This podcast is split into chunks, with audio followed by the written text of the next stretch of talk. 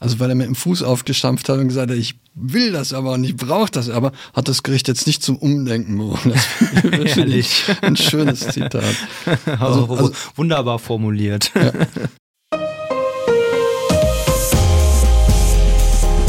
Herzlich willkommen zum Datenschutz Talk, Ihrem Podcast für die Themen Datenschutz und Informationssicherheit.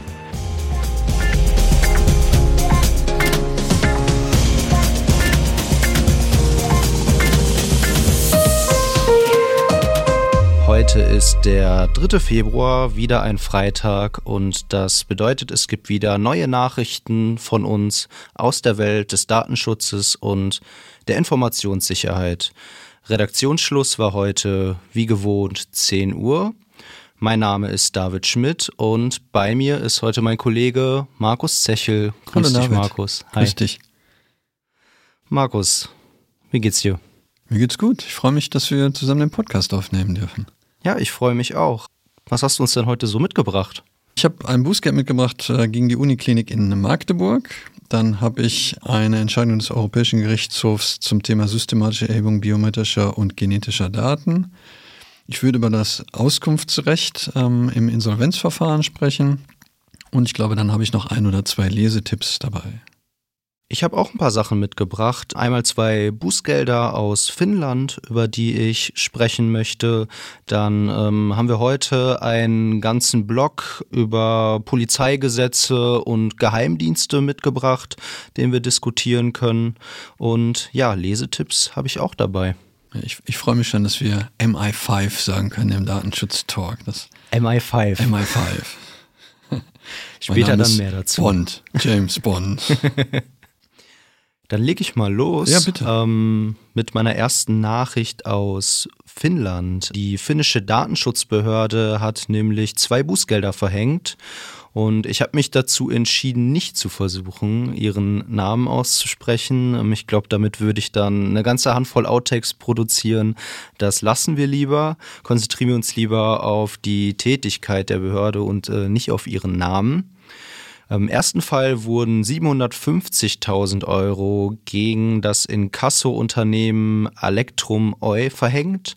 Hintergrund waren hier Beschwerden durch Betroffene, die keine Antworten auf ihre Auskunftsanfragen erhalten hatten.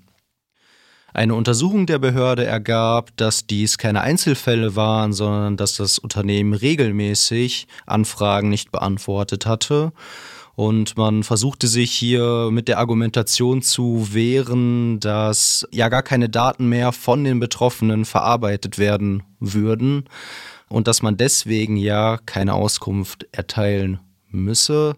Ich glaube, hier liegt ja die Sache ganz klar auf der Hand, dass der Artikel 15 auch eine Negativauskunft vorsieht. Erste Stufe ist nämlich mitzuteilen, ob man Daten verarbeitet und man hat nicht das Recht, einfach nicht zu reagieren, wenn das nicht der Fall ist. Empfänger des zweiten Bußgeldes ist ein Hersteller für Fitness-Tracker und Pulsmessgeräte, ähm, namentlich Polar Electrooi. Ja, und das Geschäftsmodell, was hier verfolgt wird, erfordert ja die Verarbeitung von Gesundheitsdaten und dazu dann auch die Einwilligung der Betroffenen. Und diese wurde hier zwar eingeholt, allerdings nur sehr high-level und ganz allgemein. Es wurden keine Angaben dazu gemacht, welche Daten erhoben werden und wie diese verarbeitet werden. Einfach nur, dass Gesundheitsdaten verarbeitet werden. Und äh, hier sah die Behörde, glaube ich, auch ganz zu Recht einen Verstoß gegen die DSGVO und kam zu dem Ergebnis, dass die erbetene Einwilligung nicht den Anforderungen an die Individualisierung und Informiertheit genügte. Ich finde die, die, das Bußgeld im ersten Fall, die 750.000 ähm, Euro, schon relativ hoch, ähm, wenn man überlegt, dass es sich nur um diese Negativauskünfte gehandelt hat. Aber ich glaube, das war ein systematisches äh, Problem, was dann entsprechend auch geahndet worden ist. Genau, ich glaube, hier wurde auch schlecht mit der Behörde zusammengearbeitet, ähm, was nachvollziehbar ist, wenn man das mit System gemacht hat.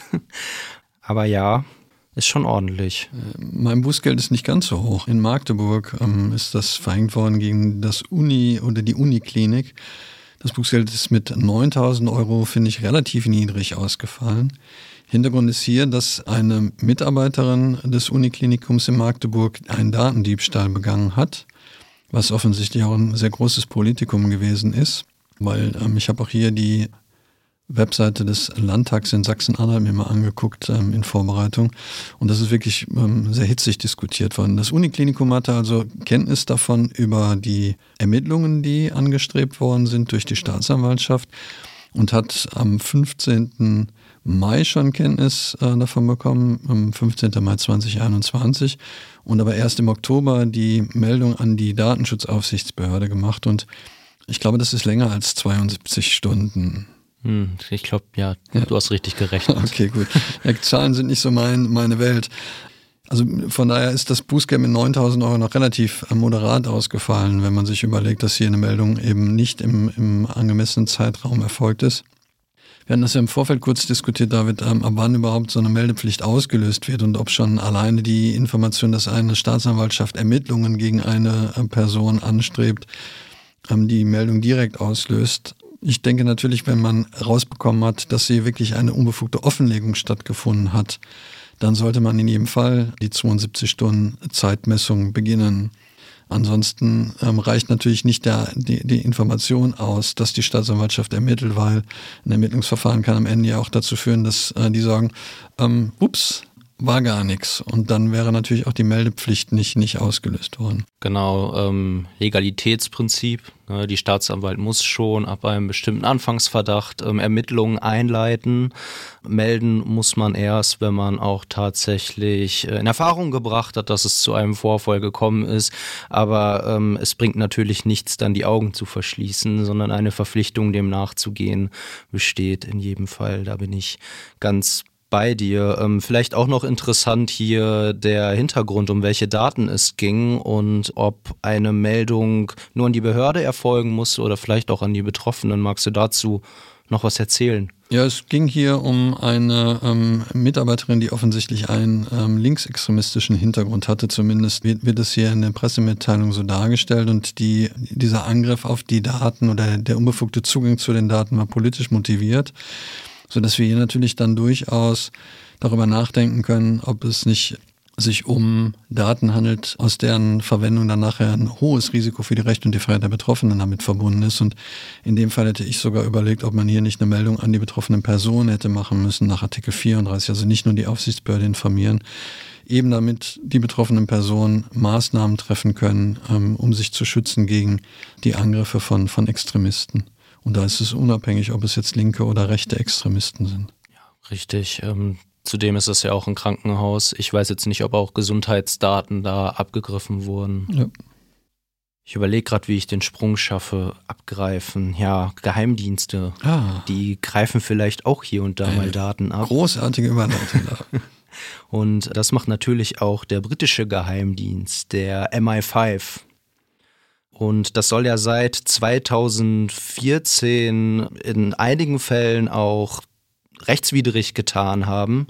Geklagt hatten hier Bürgerrechtsorganisationen Liberty und Privacy International und das Investigatory Powers Tribunal das für die Kontrolle der britischen Sicherheitsbehörden zuständig ist, hat hier jetzt entschieden, dass der MI5 zwischen 2014 und 2019 wissentlich große Mengen personenbezogener Kommunikationsdaten rechtswidrig gespeichert hat.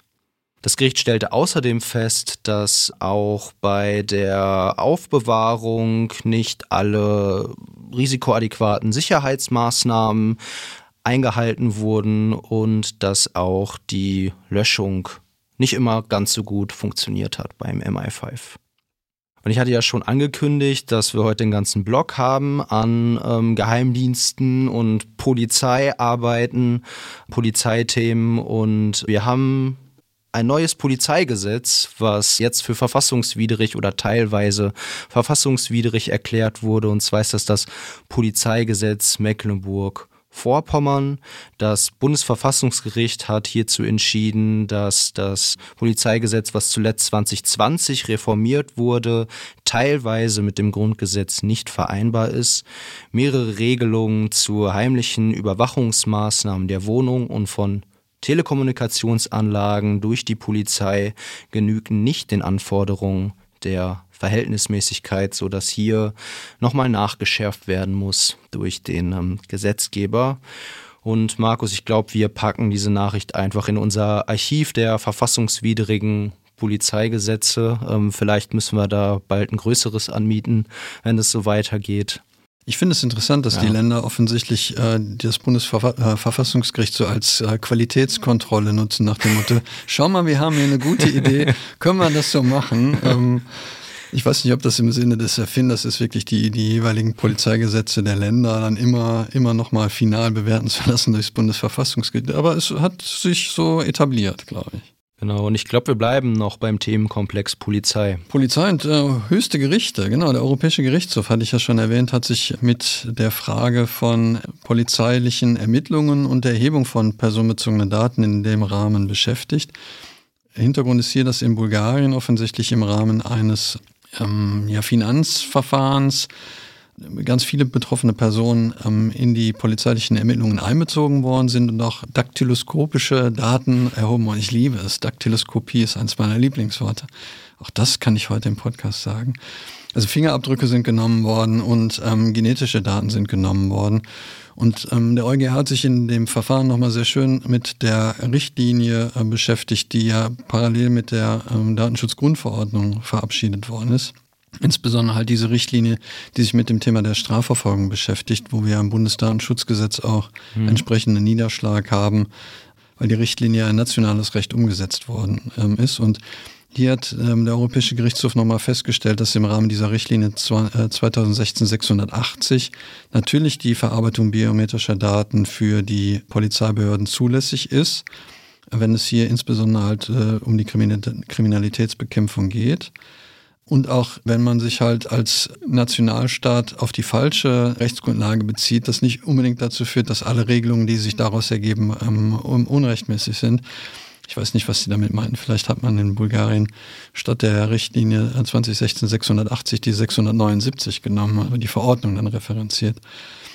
Wichtig ist halt hier nur bei ähm, tatsächlich, dass eben diese grundsätzliche Erhebung der Daten, ohne dass ausreichende Verdachtsmomente vorliegen, unzulässig ist. Also ähnlich wie wir das ja aus dem Thema der Vorratsdatenspeicherung kennen. Man muss halt schon ausreichende konkrete Gründe haben, um Daten dann auch erheben zu dürfen. Was auch ganz schön ist, es gibt äh, ein, ein Video, fünfstündiges Video von, von der Verhandlung am 13. Januar zum, zum Thema Deutsche Wohnen, die ähm, auch ähm, Bestandteil der, der Nachricht ist. Und wer sich da mal das Verfahren angucken möchte, wie das beim EuGH aussieht, können wir vielleicht mit in die Show Notes packen. Ja, auf jeden Fall, das machen wir doch. Dann würde ich schon zu unseren Lesetipps übergehen. Ich habe noch eins, wenn ich, wenn ich darf. Ach, du hast noch eins. Ja, wir Markus. sind zwar nicht mehr im Blog der, der Polizei, aber im weitesten Sinne hat es auch mit Vollstreckung zu tun. Ja, äh, wir haben im Vollstrecken hier noch ganz kurzfristig umgeplant. Genau. Deswegen ähm, ja. dachte ich, bin jetzt wieder dran. Aber nee, ich habe ähm, noch einen. Dann mach noch einen. Ich mach noch einen. Ähm, das, das gute alte äh, Auskunftsrecht, Artikel 15 DSGVO. Ich glaube, es wird irgendwie mein, mein Hobby.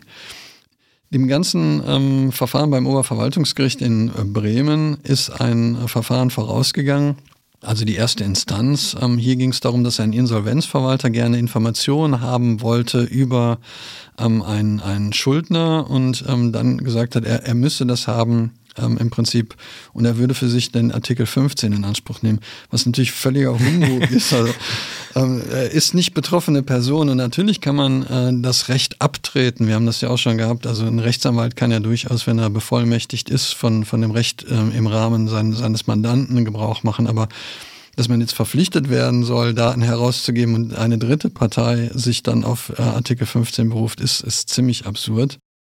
Schön finde ich aus dem, aus dem Urteil auch, Zitat, der Einwand des Klägers, eine Verweigerung des Auskunft, der Auskunftserteilung sei für ihn unzumutbar, weil ihm die begehrten Informationen Kraft Amtes zustünden und von ihm eine pflichtgemäße Amtsausübung benötigt würden, rechtfertigt kein abweichendes Ergebnis. Also weil er mit dem Fuß aufgestampft hat und gesagt hat, ich will das aber und ich brauche das aber, hat das Gericht jetzt nicht zum Umdenken bewogen. Das Ehrlich. ein schönes Zitat. Also, also, wunderbar formuliert. Ja. Also nochmal, Artikel 15 äh, und das daraus resultierende Recht ist ein höchstpersönliches Recht, was eben ähm, nicht, nicht für, für andere genutzt werden kann, um im schlimmsten Fall sogar noch gegen mich verwendet werden zu dürfen. Das wäre total absurd. Und wie man sich nicht nach der ersten Instanz dann einfach hinlegen kann und sich damit zufrieden geben kann, erschließt sich mir wieder nicht. Ja, eigentlich ja schon vor der ersten Instanz. Ne? Ja, ein, ein Blick ins Gesetz hilft bei der Urteilsfindung. Das habe ich, glaube ich, letzte Woche auch schon gesagt. Und mhm. äh, das gilt ja auch, also äh, das Gericht hat dann nochmal auf die, die Definition der betroffenen Person verwiesen aus Artikel 4 äh, Nummer 1, wo es um die Definition der personenbezogenen Daten geht. Und da hätte man spätestens an der Stelle schon sagen können, reicht, glaube ich. Ja. ja, aber man kann dem Antragsteller hier nicht vorwerfen, dass er nicht konsequent wäre. Ja? Das ist richtig, ja. Ich hoffe, dass jetzt aber mal gut ist. ja, dann gehe ich jetzt auch ähm, zu den Lesetipps über und ähm, fange an mit einem Hinweis der Bundesrechtsanwaltskammer zur Nutzung von Microsoft 365 die Kammer äußert sich hier zur Nutzbarkeit von Microsoft 365 durch Rechtsanwälte, die ja dem Berufsgeheimnis unterliegen und deswegen vielleicht noch verunsicher, verunsicherter sind, was die Nutzung von Microsoft 365 angeht, als alle anderen, die es ja sowieso schon sind. Und ähm, die Kammer kommt hier aber zu dem Ergebnis, dass es zusätzliche Anforderungen gibt, die auch ausreichend sind ähm, hinsichtlich der Problematik der Übermittlung von Mandatsinformationen ins Ausland und dass aber auch selbstverständlich ähm, im konkreten Fall immer darauf geachtet werden muss, wie alles konfiguriert ist, so dass die Vertraulichkeit der Mandatsinformationen gewährleistet bleibt. Sagt die Kammer, es äh, kommt darauf an, ob man das nutzen darf oder sagt sie, man kann es nutzen? Sie sagt, es kommt darauf an. Was man von der Anwaltskammer anders erwarten kann. okay, ähm, ich mache weiter, David, wenn du erlaubst. Gerne. Der thüringische äh, Datenschutzbeauftragte, oder um, um, richtig zu sein, der Thüringer Landesbeauftragte für den Datenschutz und die Informationsfreiheit hat in einer Pressemitteilung Ende Januar, also am 26. auf eine Initiative hingewiesen, die schon ein bisschen länger besteht. Der Datenschutz geht zur Schule. Und in dem Zusammenhang ist mit der Zusammenarbeit von Datenschutzaufsichtsbehörden in Bayern, Baden-Württemberg, Hessen und Thüringen neue Videos ähm, erstellt worden, die sich insbesondere an Lehrerinnen und Lehrer richten, die mit jungen Menschen über informationelle Selbstbestimmung sprechen möchten. Klingt so ein bisschen wie, wie Aufklärungsvideos. Also mhm. Auf jeden Fall gibt es halt diese Videos, die bereitgestellt werden über ähm, die Bildungsdatenbank Mundo. Ähm, also mundo.schule ist die, der, der Domainname dazu. Und da kann man sich die Sachen anschauen. Da gibt es halt auch noch weitere Aspekte, die sich mit dem Thema Datenschutz beschäftigen und vielleicht kann man das in den Unterricht mit einbauen. Am ähm, 28. Januar, also jetzt in der letzten Woche, fand der Europäische Datenschutztag statt. An einem Samstag, das ist unglaublich. An einem Samstag. Konnten wir gar nicht richtig feiern. Hast du nicht gefeiert? Ja, heimlich. Heimlich, ne? Heimlich. Genau. Und hier gibt es jetzt eine ganze Menge an Informationen, die veröffentlicht wurden und die wir empfehlen möchten. Zum Beispiel hat das EDPB ein Informationsvideo zu DSGVO und den Aktivitäten der Datenschutzbehörden veröffentlicht. Ein, ähm, wie unsere Redaktion hier angemerkt hat, ähm, gutes Video, eine kurze Zusammenfassung und es wird auch nochmal auf die großen Bußgelder eingegangen, die in letzter Zeit verhängt wurden gegen zum Beispiel Arcor, Meta, ähm, Unternehmen von Meta, Facebook, Instagram, aber auch Twitter und so weiter.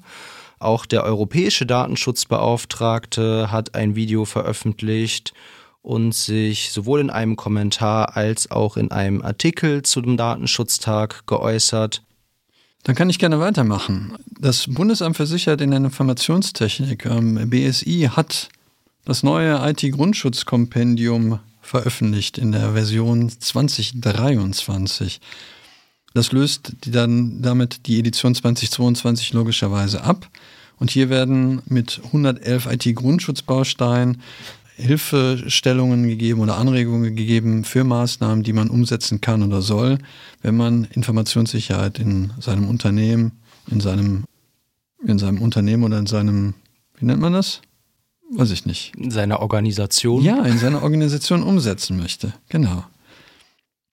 Ja, umzusetzen ist ja auch weiterhin die Auftragsverarbeitung und die scheint ja auch nicht langweilig zu werden. Ich weiß gar nicht, wie viele verschiedene Musterverträge ähm, ich schon gesehen habe. Du wahrscheinlich noch mal wesentlich mehr als ich, noch ein bisschen erfahrener.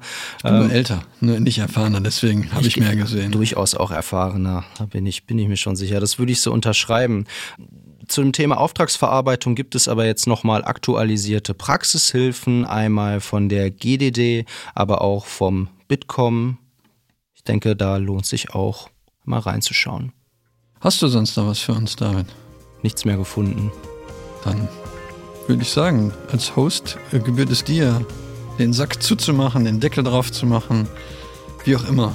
Ja, ich mache den Sack zu, ich mache den ähm, Deckel drauf. Wir bedanken uns wie immer fürs Zuhören. Wir wünschen Ihnen ein schönes Wochenende, wenn Sie uns noch heute am Freitag gehört haben.